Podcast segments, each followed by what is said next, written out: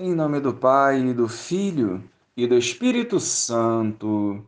Amém. Bom dia, Jesus! Nos encoraja a anunciar a boa nova, rompendo com o medo e a vergonha que nos impedem de viver plenamente a tua vontade. Ilumina os nossos passos e os nossos pensamentos, hoje e sempre. Amém. Naquele tempo, Jesus disse à multidão: quem é que traz uma lâmpada para colocá-la debaixo de um caixote ou debaixo da cama? Ao contrário, não a coloca num candeeiro? Assim, tudo o que está escondido deverá tornar-se manifesto, e tudo o que está em segredo deverá ser descoberto. Se alguém tem ouvidos para ouvir, ouça.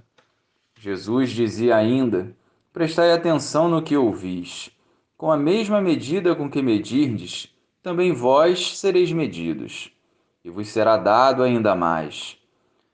Ao que tem alguma coisa será dado ainda mais. Do que não tem, será tirado até mesmo o que ele tem.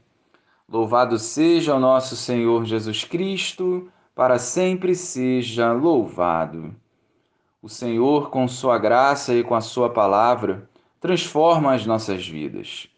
E o Evangelho de hoje nos convida a difundir a luz da verdade, para iluminar todos os lugares que iremos passar ao longo deste dia.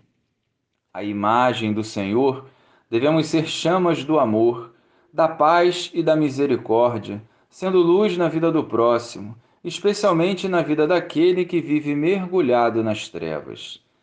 Para vivermos profundamente a vontade do Pai, é necessário rompermos com o julgamento e avançarmos na vivência do amor através da oferta gratuita dos dons que recebemos. Esses dons precisam frutificar para que não nos seja tirado.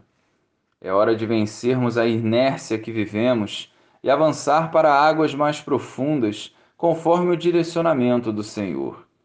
Se nos omitirmos, permitiremos o crescimento da injustiça, da opressão e da falta da fé. Movidos pela caridade, sejamos canal da graça de Deus, irradiando o céu por onde andarmos.